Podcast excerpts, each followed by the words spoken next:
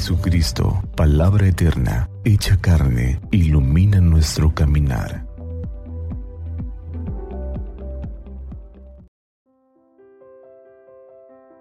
...30 de julio, miércoles de la treceava semana del tiempo ordinario... ...del Santo Evangelio según San Mateo...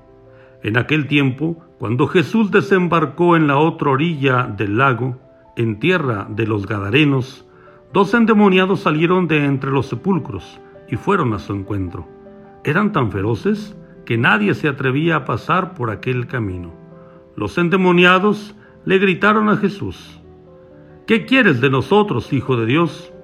¿Acaso has venido hasta aquí para atormentarnos antes del tiempo señalado? No lejos de ahí había una numerosa piara de cerdos que estaban comiendo. Los demonios le suplicaron a Jesús, si vienes a echarnos fuera, mándanos entrar en esos cerdos. Él les respondió, está bien. Entonces los demonios salieron de los hombres, se metieron en los cerdos, y toda la piara se precipitó en el lago por un despeñadero, y los cerdos se ahogaron.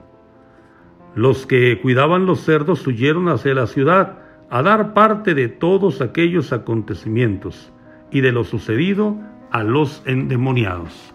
Entonces salió toda la gente de la ciudad al encuentro de Jesús y al verlo le suplicaron que se fuera de su territorio. Palabra del Señor. Gloria a ti, Señor Jesús.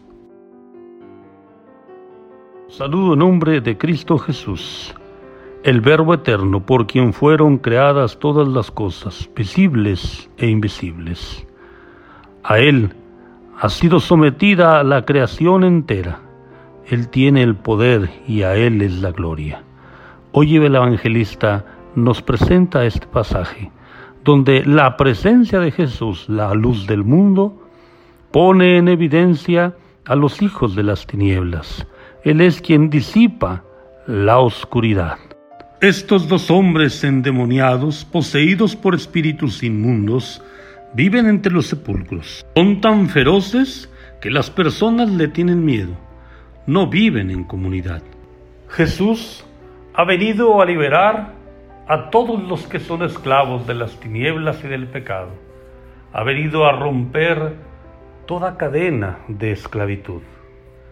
Y estos espíritus inmundos se dirigen a Él porque reconocen su poder y su grandeza e incluso lo llaman Hijo de Dios. Ellos suplicarán a Jesús que si los ha de expulsar de aquellos cuerpos, al menos los deje entrar en el cuerpo de aquellos cerdos, aquella piara que terminará ahogada en el mar una vez que se precipite por el acantilado. La historia terminaría ahí y terminaría bien. Aquellos hombres serían reintegrados a la comunidad.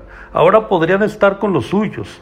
La comunidad les abriría las puertas, los volvería a recibir, ya no les tendrían miedo.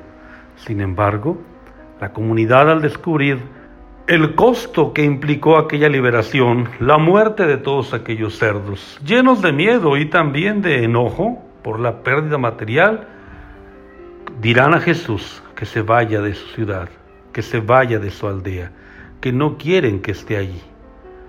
Hoy nosotros, hermanos, viendo nuestra propia vida, es necesario reconocer a Jesús como el Señor, como el Hijo de Dios, como la luz del mundo, como el que quiere romper toda atadura, toda cadena de esclavitud y de pecado en nuestra propia vida, que no nos importe todo el daño que aquel pecador nos ha hecho, que no nos importe los costos económicos de su comportamiento, sino que sabiendo que el Señor los ha liberado, nos alegremos también con ellos y los acojamos en nuestra comunidad, en nuestra familia, en nuestro grupo parroquial.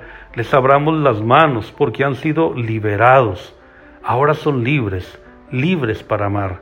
Y la única forma y el único espacio para poder amar en plenitud es la comunidad, es la familia, ahí donde el amor se traduce en compromiso fraterno, en servicio desinteresado.